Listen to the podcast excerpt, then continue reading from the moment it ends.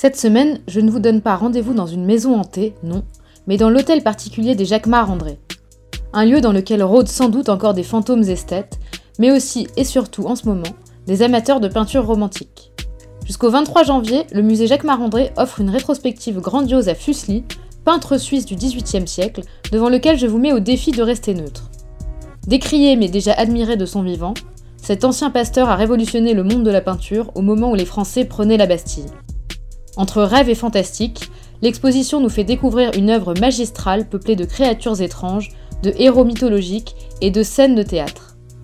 Adopté par l'Angleterre et sa Royal Academy, il passe une grande partie de sa vie à Londres, ébloui par les pièces de grands dramaturges anglais, dont le plus célèbre de tous, Shakespeare. Celle qu'il a particulièrement ensorcelée, je vous le donne en miles, c'est Macbeth et sa vibration fantasmagorique. Autre créature féerique qui peuple l'œuvre de Fuseli, les femmes. Une pièce de l'expo leur est dédiée et pour cause. Il les a peints, aimés, respectés, fantasmés. Il a ouvertement admiré leur puissance et n'a pas eu peur de frayer avec des personnages comme Mary Wollstonecraft, féministe des Lumières, qui l'encourage à venir observer la Révolution française de plus près avec elle. Enfin, vous découvrirez son tableau le plus célèbre et le plus commenté, j'ai nommé Le Cauchemar.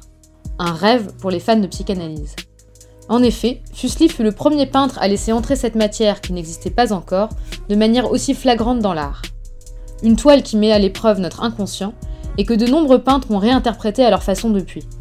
Alors, si vous avez envie de connaître le frisson de la peinture de Johann Heinrich Fuseli, rendez-vous jusqu'au 23 janvier au musée Jacques Marandré. Bonne visite